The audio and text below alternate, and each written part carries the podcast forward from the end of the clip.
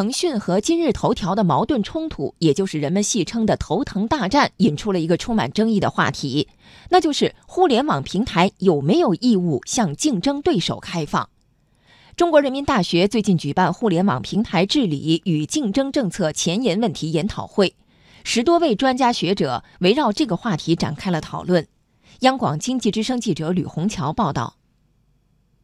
跳出头疼大战的个案来看，互联网平台究竟该不该向竞争对手开放？北京师范大学法学院副教授张江丽认为，从非歧视的角度来说，平台应该对市场中的个体一视同仁。那么目前呢，可能不太能够接受的是个体的差别待遇，就是只针对特定个体的差别待遇。那么我对所有的人都这样，但是因为就是你可能由于某一个原因，所以我就针对性的对你进行一个不同于其他的待遇。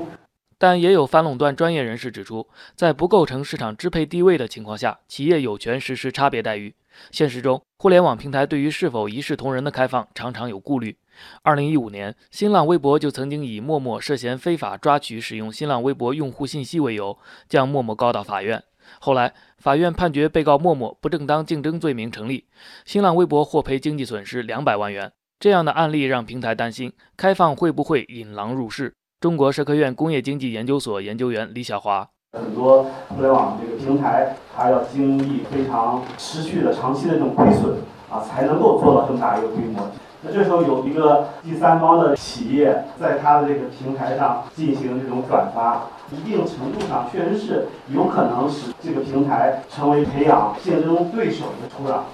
专家指出，与传统企业不同，用户是互联网企业的核心资产。从小米上市前的招股说明书来看，互联网巨头的获客成本已经攀升到了一百元以上。对大型平台来说，用户数量动辄上亿，肯定不愿意白白送给竞争对手。中国社科院信息化研究中心秘书长江其平说：“目前有的国家在这方面已经实行付费机制，平台开放自己的核心资产要收取百分之十五的租金。”他建议我国互联网行业探索这个机制。我主张开放，而不是不开放。但是我同时主张那边呢一定要给租金，因为那是它的核心资产，不给租金补偿就变成搭便车了。所以呢，如果能双方谈得成，那开放就实现了；谈不成，只好封闭。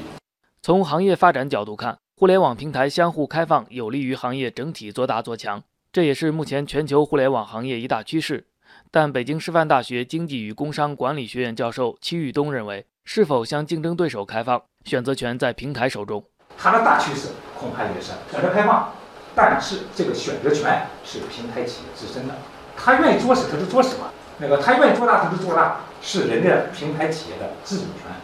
专家认为，随着互联网的渗透和数字经济发展，类似头疼大战的案例还会增多，巨头厮杀往往会遏制创新，导致用户利益受损，而其中的对错往往无法简单裁决。中国政法大学副校长石建中建议，互联网行业要尽快建立共治机制，大家有话好好说。所以这里边呢，我们一定要给共治呢留出一些空间。这些事儿一定要让平台之间实现共治。如果没有平台的共治，几乎呢就没有行业的发展。